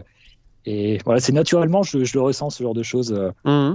Quand il n'y a plus rien à ajouter, c'est voilà, je, je, le sens directement. Donc, j'ai pas eu vraiment ce souci-là, ce syndrome de du rajout sans arrêt. ça arrive souvent, hein. euh, mais pour le coup, euh, non, j'ai pas eu ce problème-là. C'est cool. Non, non, super, euh, super intéressant. En tout, cas, en tout cas, je vais te dire un truc. Moi, je te conseillerais de, de, vraiment te mettre, de vraiment mettre ce talent à profit. Bon, à profit, alors ah, là, ça y est, ils vont encore me traiter de capitaliste dans les, dans les commentaires. Mais euh, pour de la musique à l'image, parce qu'il faut le savoir, euh, il y a beaucoup euh, dans le monde actuel avec tous ces trucs de streaming. Et notamment, tu as des, des, sites, je te donnerai des noms de sites si tu veux, où j'ai déjà reçu des, des, des, des, notifications comme quoi ils cherchaient du métal justement symphonique. tu vois, justement, parce que ça manque dans, dans, de la musique de stock. Alors après, tu vas me dire, oui, mais la musique de stock, machin, patin couffin. Après, il y a tout le monde, il y a des gens qui se considèrent comme des artistes, ils n'ont pas envie de faire ça. Donc ça, après, c'est un choix. Mais en tout cas, je sais qu'ils cherchent beaucoup de trucs de ce style. Et puis, par exemple, ça serait pas, euh, ça te choquerait pas, par exemple, de regarder une série de Vikings où à un moment donné, tu auras un pur truc de métal symphonique. Tu, tu vois ce que je veux dire? Ouais, ça serait, ouais. Ça, serait même, si, je puis me permettre, euh, ça serait même épique. Mais euh, tu vois, des mecs qui se, qui se fracassent à coups de hache et, de masse sur un champ de bataille avec du gros métal symphonique, tu vois, bien fait, ça ah, serait. Euh, ouais, ça serait, ça serait chambé, quoi. Mais, mais en tout cas, voilà, je sais qu'ils cherchent beaucoup ce genre de truc parce qu'il y en a peu, en fait. Voilà. Et surtout, comme tu le. Je pense que le, le, ce qui fait que c'est si bien aussi, euh, ton, ton album est si bien fait, etc., c'est justement parce qu'en fait, tu te places pas comme un guitariste qui ferait du symphonique, mais plutôt qu'un mec qui fait du symphonique et qui y met de la guitare, en fait. Mmh, ouais, c'est ça. C'était le but recherché. C'était le but recherché. Voilà, et c'est, je pense que c'est le, c'est, des fois, c'est des, c'est des, c'est des biais qu'on a tendance à faire. Euh, moi, je vois, par exemple, quand je fais des morceaux, bon, je me place, euh, même si je joue du piano, en fait, c'est un guitariste qui joue du piano. C'est pas, euh, tu vois, voilà. Donc, en fait, c'est le, aussi le, l'erreur que, enfin, l'erreur. Non, c'est pas une erreur forcément, mais c'est en tout cas, en tout cas, c'est, voilà, c'est c'est comme ça que la plupart des gens font, je pense. Mais en tout cas, voilà, c'est vraiment quelque chose, tu peux, euh, tu peux vraiment te positionner. Euh, puis je sais qu'il y a même des, fois des concours de trucs de musique à l'image, puisque j'en ai parlé avec un ami il n'y a pas longtemps, où tu peux télécharger, où les mecs ils vous organisent des contests de, de, de, mm. trucs, et en fait tu télécharges une vidéo et tu mets la musique par-dessus, quoi. D'accord, moi je suis jamais tombé sur ce genre de choses, euh, mais c'est vrai que ça m'intéresserait bien à faire, ce sera un, beau défi finalement. Voilà, et tu es, tu es très fan de musique de film aussi, tu nous as dit.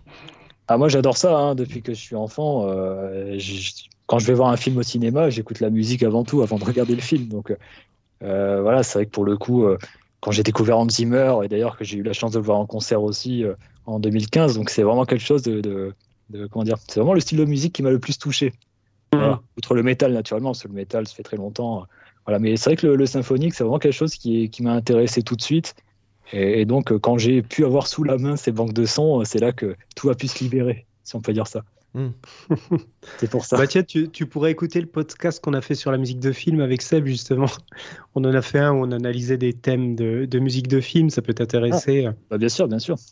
On parlait, il y a un peu de Hans Zimmer euh, mais hum, c'est vrai que la musique de film, en fait, quand, tu regardes bien toute la musique orchestrale qu'on entend dans la musique de film actuelle, elle vient aussi beaucoup, euh, bah, évidemment, hein, de toute la, musique classique euh, moderne et romantique. notamment, il y en a. En fait, tu regardes euh, que ce soit John Williams, Hans Zimmer et la, plupart des gros compositeurs connus, tu vois qu'ils ont pillé, mais jusqu'à l'os, certains compositeurs, genre Gustav Holst, par exemple, t'écoutes le morceau Mars euh, le, morceau Mars, c'est l'album Les Planètes. Il a fait en gros une musique par planète. Et t'écoutes donc le morceau Mars, qui est un morceau vachement épique, euh, basé sur des rythmiques ta ta ta pam pam pam ta ta pam pam pam pam qui est fait comme ça par toutes les cordes, puis avec des gros cuivres bien gras là qui sentent bien la sueur, qui se posent par dessus. vraiment le truc, t'as l'impression que c'est du métal euh, avant l'heure quoi. Et ça, ça, ce morceau, mais il a été pied rincé par tous les compositeurs. Tu prends par exemple la BO de Gladiator euh, de Hans Zimmer, tu retrouves plein d'éléments qui viennent de ces, ce type de morceaux-là. Alors c'est normal, hein, c'est aussi des influences qu'on a tous. Je dis pas que que c'est pas une bonne chose qu'il a volé des trucs, c'est normal, tout le monde s'influence. Euh, John Williams, pareil, tu retrouves des trucs dans Star Wars qui viennent de, de choses euh, comme ça. Mais c'est vachement intéressant euh, des fois d'aller un peu même dans les sources, euh, euh, de voir chez qui sont allés puiser leurs influences, tu vois. Ah oui, c'est très curieux à chaque fois de, voir ça. Bah, c'est vrai que c'est toujours... moi ça toujours été quoi tes... C'est quoi tes... tes, références en musique de film comme si tu as je sais pas des ouais des OST spécifiques que tu trouves vraiment top top si tu veux faire un top 3 par exemple? Ça ça peut ah, donner des écoutes pour les auditeurs. disons que moi c'est vraiment tout ce qui est tout ce qui est les BO de Spider-Man, par exemple, Daniel ouais. J'adore son style de composition. J'ai essayé de relever hein, euh, ce, morceau-là, euh, Spider-Man 2. J'en ai fait une vidéo sur YouTube d'ailleurs, mhm. euh, en reprise métal. Et voilà, donc c'est vraiment ce morceau-là. Après, bon, tout ce qui est Inception aussi, dans Zimmer, Pierre Descaries, voilà, c'est vraiment des grosses influences. Et c'est vraiment ce style de jeu qui m'intéresse, ce style de composition.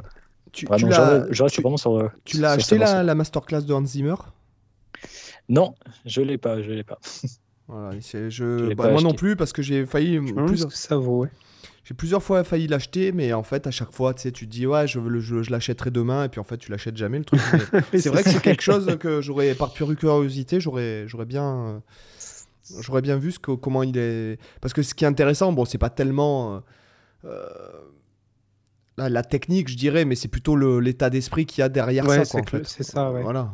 Après, Hans Zimmer, c'est une industrie. Hein. Il a, il a son, son entreprise Remote Control. Là, il a des tonnes d'assistants, compositeurs qui bossent pour lui. Je pense que lui, aujourd'hui, il se contente de, de, trouver les thèmes principaux.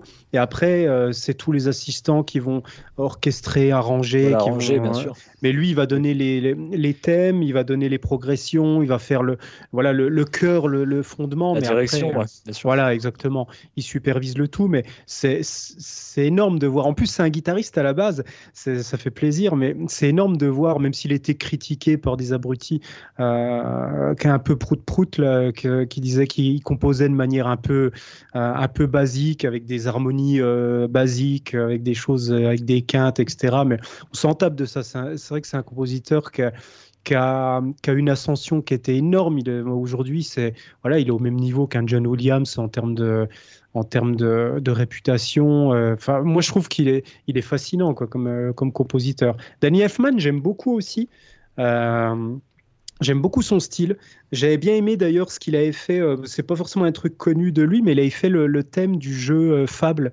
le thème est vachement sympa le tout premier. Je sais pas s'il a fait, euh, il a fait la musique des, suivants, mais en tout cas le premier jeu Fable.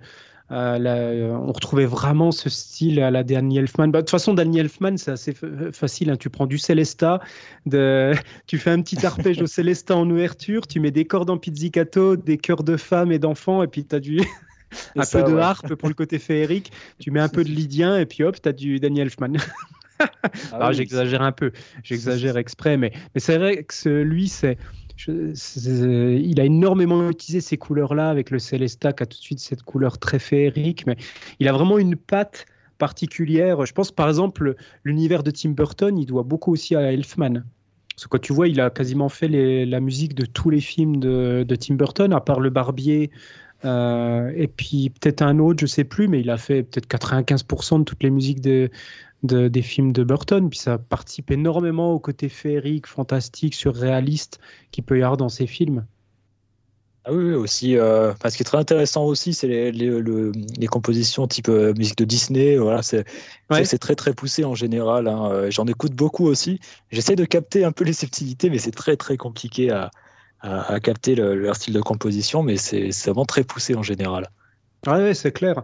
Ah, puis en plus, ce qui est, chiant, c'est qu'on n'a on n'a pas toujours accès euh, au, aux, partitions tu vois, de, de l'orchestre pour arriver à voir ce qui peut être joué. Euh, moi, j'ai quelques. Bah, D'ailleurs, si ça t'intéresse aussi, j'ai quelques partitions de, John Williams, de choses. Euh, tu vois, des partitions des originales avec, euh, avec toutes les voix, etc. Bon, c'est quasiment illisible parce que c'est écrit euh, à l'arrache comme ça, mais, mais voilà, j'ai pas mal de sources comme ça c'est vachement intéressant quand tu peux aller voir vraiment euh, comment ils ont écrit les, les choses parce que c'est des mecs qui ont une culture énorme de, de l'harmonie, qui, qui, ont étudié tous les grands maîtres, qui ont étudié aussi le jazz, qui ont étudié plein de, plein de choses. Donc, ils ont énormément de connaissances et de subtilité dans ce qu'ils font. Donc c'est vrai que c'est toujours intéressant de pouvoir étudier ce qu'ils font. Oui, il y a énormément de choses à apprendre à ce niveau-là. À apprendre d'eux, en tout cas, il y a énormément de choses. Ouais, c'est surtout c'est un style très très bien à eux, donc euh, c'est vrai que capter un peu leur style à chacun, c'est c'est pas une mission facile, donc avoir les partitions, ça peut aider, c'est sûr. Ouais. c'est vraiment intéressant. Il y a plein de choses à dire sur sur les symphoniques en général. Même dans le métal symphonique, hein, comme quoi. ah, c'est clair. Le, le symphonique, tu as vraiment tout, tout cet univers qui, je trouve, c'est quand même contradictoire, mais en même temps, c'est cool. C'est que quand même, le symphonique, ça renvoie à un côté vachement euh, passé, tu vois, vachement archaïque presque, tu pourrais te dire. Et la guitare électrique, ça renvoie à un côté vachement moderne. Euh, et, en même temps, je trouve que ça marche bien ensemble. Tu vois, bah, justement, Zimmer, il fait, il fait aussi pas mal le côté avec le mélange électronique, tu vois, en plus de la guitare électrique dont je parlais tout à l'heure. Mais tu as toute cette, euh, cette vague un peu orchestrale, orchestrale électro. bon, ça, ça date pas non plus de d'il y a quelques années. Tu l'avais déjà dans, dans les, depuis les années 2000. Mais en tout cas, c'est vraiment accentué. Aujourd'hui, tu as, énormément ce mélange. Moi, j'ai toujours en tête la, la BO de Dark Knight, par exemple. Euh, c'est énorme. Et même, le, même celui. Euh, même celui juste avant, euh, Batman Begins, notamment le morceau Molossus que j'adore, qui, est, qui, est, pour le coup super basique, hein, euh, mais tu as tout l'orchestre qui fait des toutis super massifs, et en même temps tu as des, as des percus, des rythmiques super électro en arrière-plan, qui sont vraiment synthétiques, mais qui donnent, qui une, une logique, une, une, puissance énorme au morceau. Puis c'est vrai que tu as J'aime bien tout ce mélange qui peut y avoir avec l'orchestral. J'avais vu des astuces de, que donnait Zimmer sur certaines choses. Par exemple, comment il faisait pour, euh, pour donner énormément de profondeur à ses basses.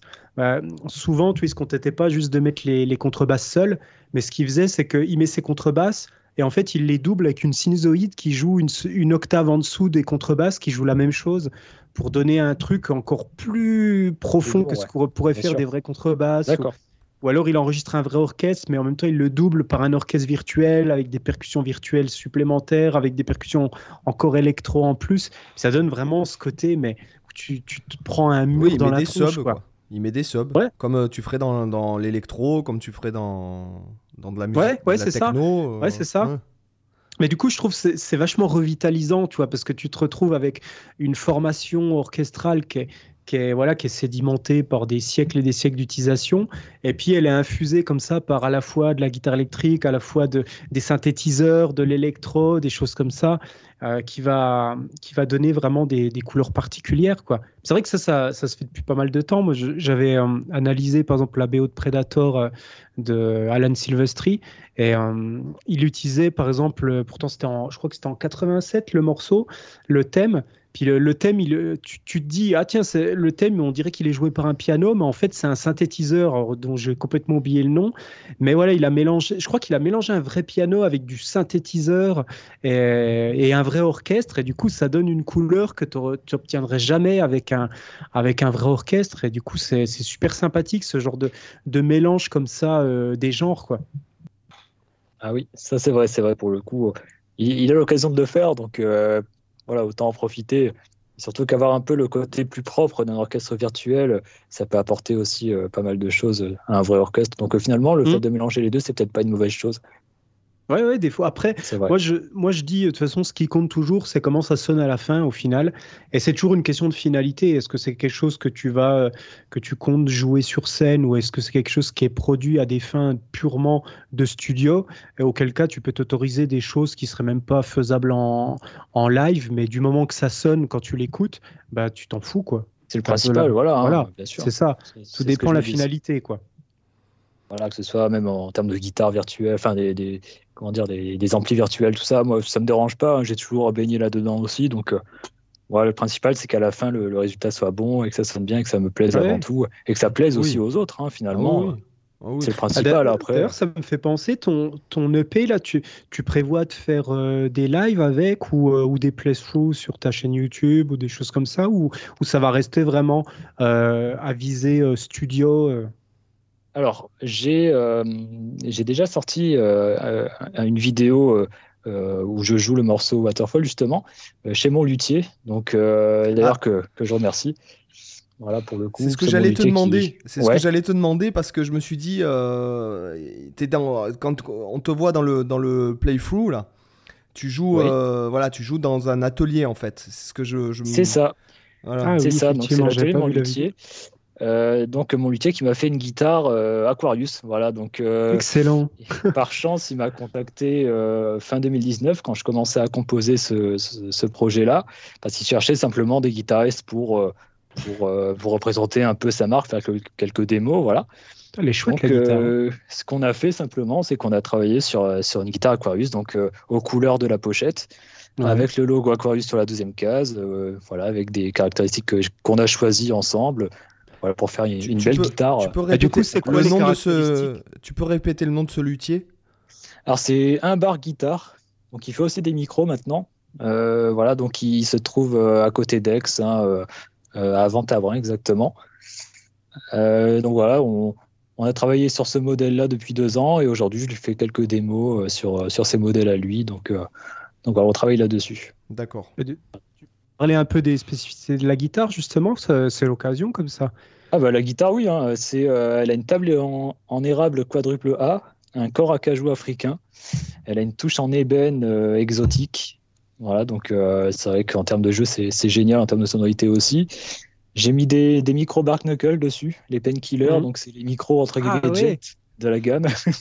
voilà. J'avais vachement hésité à prendre ceux-là quand j'ai fait ma guitare chez mon luthier aussi. J'avais hésité entre les Bark Knuckle, justement les Painkillers, et il y avait les autres, comment ils s'appellent Il y, y, en a. Ragnarok peut-être? Euh, non, pas les Ragnarok, c'était un, autre.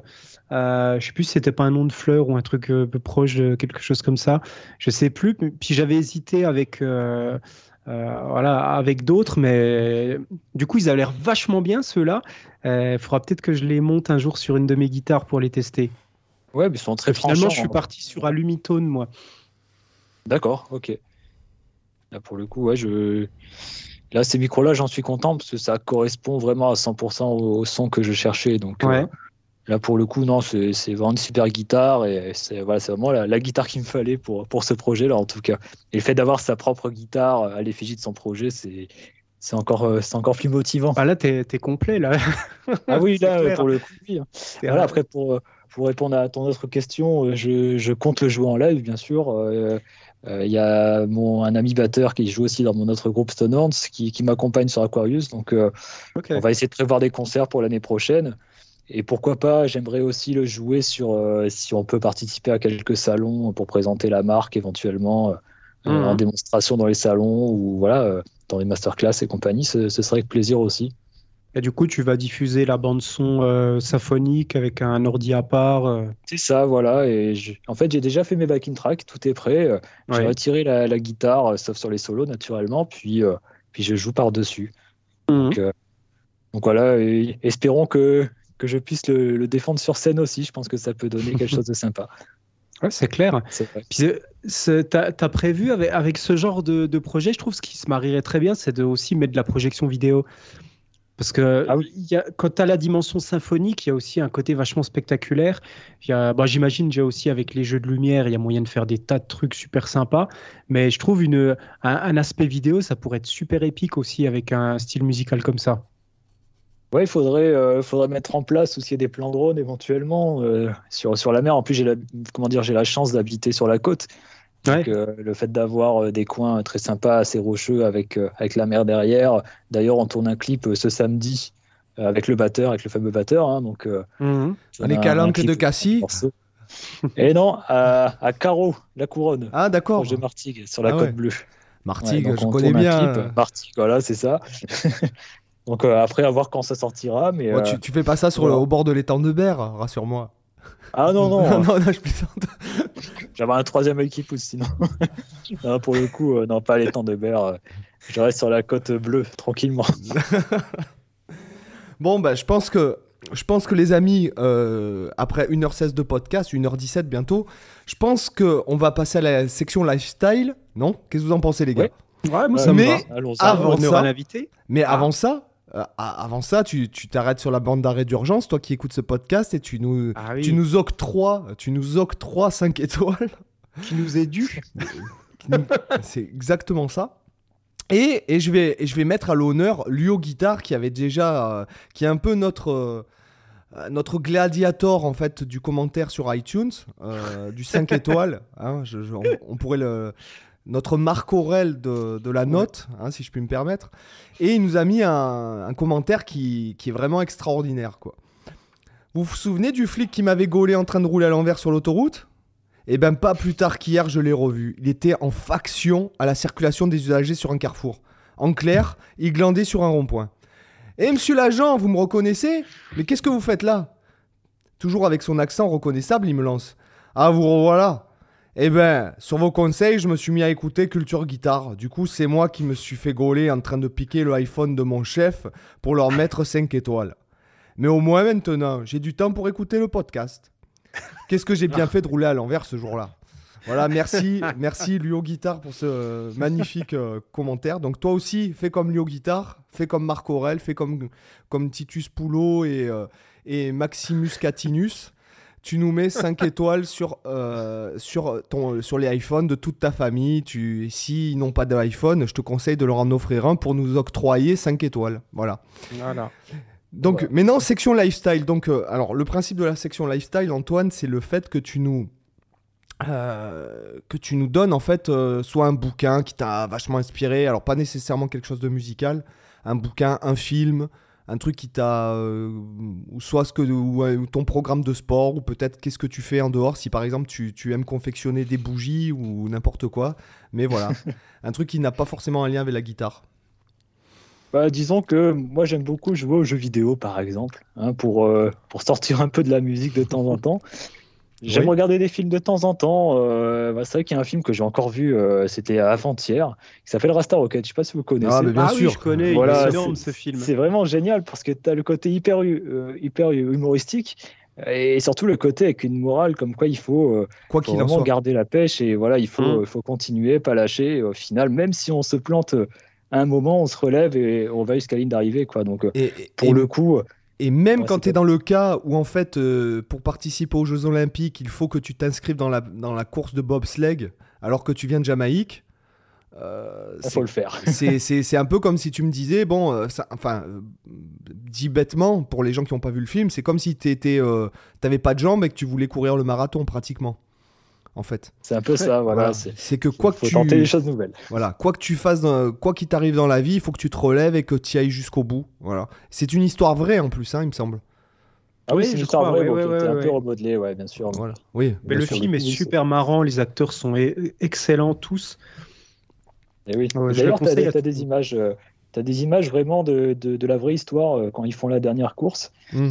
Euh, notamment, on voit que c'est des images un peu plus vieilles au niveau du filtre et c'est les images, les images réelles qui passent. Ah ouais, je savais pas ça. D'accord. Ouais, tu, vois, rien que de me souvenir de ce film, ça, tu viens de me rappeler du film, tu me donnes les frissons là en plus. Bon, il faut pas spolier la fin. Eh euh, non, non, non, faut pas. Et, d'ailleurs, Hans Zimmer à la musique, hein, je tiens à le dire. D'accord. Ah, sérieux Je mais, sais pas. Mais c'est un de ses premiers films alors. C'est un de ses premiers. Ah, je crois que c'était c'était Rock, un de ses premiers euh, films, je crois. Oh là là, moi j'avais 13 euh, ans, quoi. Ouf, ça me rajeunit pas. Et, euh, et au niveau jeu vidéo, tu joues à quoi? Oh, Moi, je reste vraiment sur le standard. Je suis pas un gros gamer. Enfin, je vais pas jouer à tout ce qui est RPG et compagnie. Euh, moi, je suis vraiment type jeu de guerre pour, pour décompresser. Après une journée de travail, c'est jeu de guerre ou jeu de sport, et puis c'est tout. Hein. D'accord. Ça, ça me suffit. D'accord, ok. Et Cyril, toi, niveau section lifestyle, qu'est-ce que tu as à nous présenter? Ah bah écoute, moi cette semaine euh, assez assez dense, mais je pourrais citer déjà, je suis en train d'écouter euh, le tout dernier album d'Animals as Leaders, comme ça je reste aussi dans la thématique gentil du, du podcast. Euh, c'est l'album qui est sorti en mars là, qui s'appelle Paresia. Donc j'ai pas encore, il faut que je fasse plusieurs écoutes. pour l'instant, honnêtement, je suis un peu sur ma faim. Euh, il y a quelques morceaux qui me, que j'ai bien aimé, genre Monomythe, euh, qui m'a bien plu.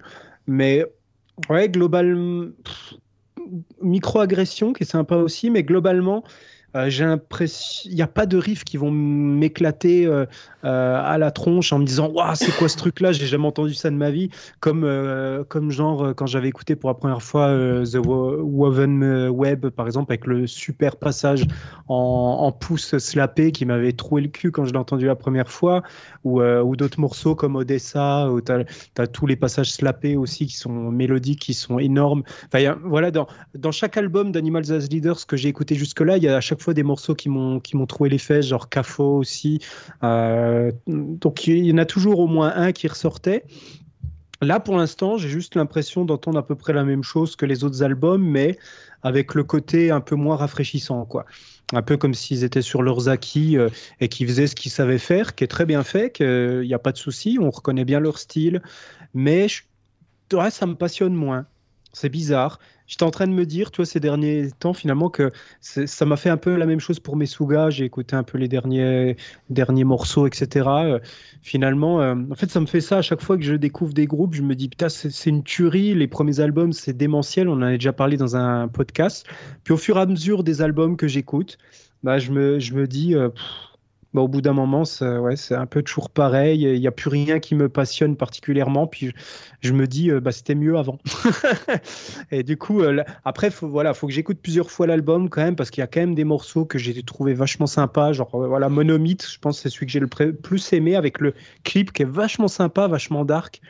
mais globalement, bon, un peu, un peu frustré. Puis sinon, ben, je suis en en plein apprentissage de la 3D. Bah, comme je te disais en off, là, j'ai passé euh, cette nuit, je me suis couché à 4-5 heures du matin. J'ai appris en, en, deux heures à utiliser Blender euh, pour faire de la 3D. Puis j'ai fait voilà, de, trois scènes 3D pendant la nuit. Euh, puis cet après-midi, j'ai fait de la 3D encore.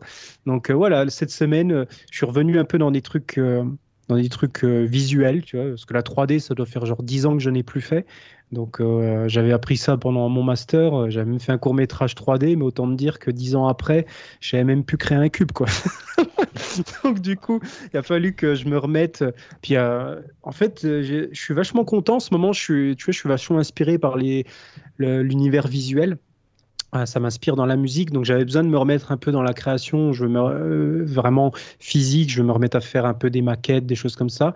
Puis voilà, j'avais envie de faire de la 3D, mais ça me faisait un peu flipper, parce que je me, je me disais dans mes souvenirs, j'avais appris sur 3ds Max, qui était une abomination en termes d'ergonomie et de complexité. Puis, euh, puis j'avais aussi appris avec Blender, qui était euh, pareil, une catastrophe en termes d'ergonomie. Donc, dans mes souvenirs, la 3D, c'était associé à un truc de torture, voilà, de la souffrance, où genre tu arrives dans le logiciel, peut-être tu as l'impression d'être euh, d'être en pleine scène de guerre, quoi, où tu comprends rien, tu, as des boutons dans tous les sens. Pour faire la même chose, tu peux cliquer à 15 endroits différents. Tu, te perds dans 50 sous-menus. Et puis là, quand j'ai rouvert Blender cette nuit, bah en fait, j'ai réussi en, 15 minutes, j'étais à l'aise et j'ai réussi à, à, faire des architectures, à faire des piscines, à faire des trucs. Euh, à, faire des trucs sympas. Et je me suis surpris, je me suis dit, putain, j'aurais, finalement, j'aurais dû m'y remettre plus tôt. Tu vois, j'étais bêtement resté sur mon impression d'avant en me disant que c'était l'horreur, les logiciels de 3D. Puis finalement, ils ont fait d'énormes progrès, donc je suis vachement content. Puis je vais, voilà, je vais me remettre à poursuivre, à faire un petit peu ces choses-là. Donc voilà pour ma section lifestyle. Bon, ben moi, écoutez, euh, moi, je fais pas beaucoup de guitare. Euh, je suis un peu. Euh, je suis un peu démotivé, pas démotivé, mais j'ai un peu envie de faire autre chose. Je, bon, je l'avais, j'en avais vite fait parler, on en avait vite parlé la semaine dernière, mais je me suis mis au kickboxing et je kiffe quoi. Je, je vraiment, c'est quelque chose que je pensais pas que qui me plairait autant en fait. Voilà. C'est pas, c'est loin d'être bourrin parce que bon, de suite quand on pense à kickboxing, on pense à, Jean, à Jean-Claude. À Jean-Claude, ah oui. Ouais. je pensais à lui là. Et, euh, et honnêtement, euh, c'est très très très très très très très technique. Il y a des, des, des dizaines de coups différents, de, de parades, de, de, de gardes, enfin pas de garde, mais de d'esquives différentes, etc. Et, forcément, donc, donc, des combos que on pourrait qualifier de combos dans les jeux vidéo, donc des enchaînements. Tu as des milliards de possibilités et c'est ultra euh, c'est ultra plaisant quoi. Voilà. C'est ultra subtil ah. et, franchement je... pense que la, grande question que tout le monde se pose c'est mais est-ce que tu sais faire le grand écart facial à la Jean-Claude maintenant? Bah alors je vais te dire un truc je m'entraîne tous les jours ouais Ouais, ouais, je m'y entraîne tous les jours. et, je pense que. Il y a une vidéo qui va popper sur, le, sur la chaîne de, de Seb. On va le voir en train de faire le grand écart. Le grand écart facial entre deux tonneaux. En train, en train de faire un plan d'Alan Allsworth, là. voilà, je me, ouais, je me suis dit que ça pourrait être épique, ça pourrait, ça pourrait faire cliquer pas mal de gens euh, sur la miniature, quoi tu joues un plan d'Alan Source en faisant un gros fais... à la Malmsteen et en faisant un grand écart facial à la Jean-Claude. Entre deux bidons, entre deux bidons. avec une petite flamme, avec une, une, petite flamme en dessous des deux bidons, tu vois. dans un, ouais, non, dans un décor enflammé. Ah ouais, non, ça serait épique. Ah ouais, ça serait épique. Bah justement, Antoine, on aurait besoin de tes services pour une petite musique euh, épique euh, ah, bah symphonique. voilà. Antoine, euh, toi tu me composes une. moi je compose un plan en sweep. je m'entraîne 6 mois pour le jouer en sextolé à 200 pour que ce soit injouable.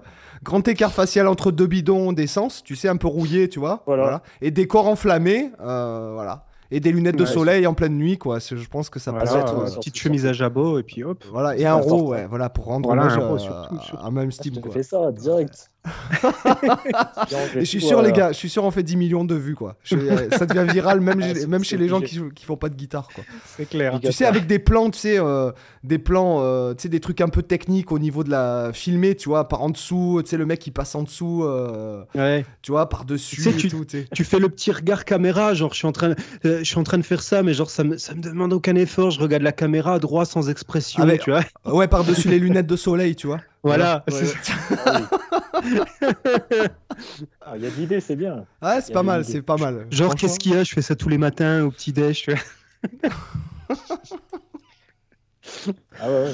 Oh là là. Oh, on sait quoi faire du coup. On tient la vidéo de 2022, c'est bon. C'est bon. C'est, euh, je pense que là, je suis dans le. C'est dans- acté. je suis dans, je suis dans le YouTube, euh, le récap YouTube là, carrément. C'est clair, tu vas être en tendance. en tendance YouTube. tendance, Tendance tendance mondiale. divertissement. Dans, dans, dans quatre, euh, dans quatre catégories, c'est musique, divertissement, euh, jeux vidéo, tu sais. Bon, bah les gars, Ah ouais. sur ce, euh, donc pour le pour l'au- pour l'audience, euh, ce que je peux vous dire, donc c'est que euh, où est-ce qu'on peut te retrouver Donc, Ah bah sur, euh, sur toutes les plateformes de streaming, naturellement, hein, de Spotify à Apple, à, à Tidal, euh, tout, tout, ce qui, ouais, tout ce qui est écoutable en fait. tout ce qui est en streaming et aussi sur YouTube euh, pour écouter l'EP donc, que j'ai sorti en janvier dernier et euh, sur ma page Facebook euh, Aquarius Music. donc c'est Antoine Rosac, donc c'est Antoine R- Rosac, Rosac, c'est ça. R O S Z A K. C'est ça, Voilà. absolument. Donc, euh, polonaise. Voilà, ok, superbe. Bon, bah les amis, sur ce, sur ce, je vous dis à la semaine prochaine. Ouais, et puis attends, et je vais, je vais lancer un petit tip.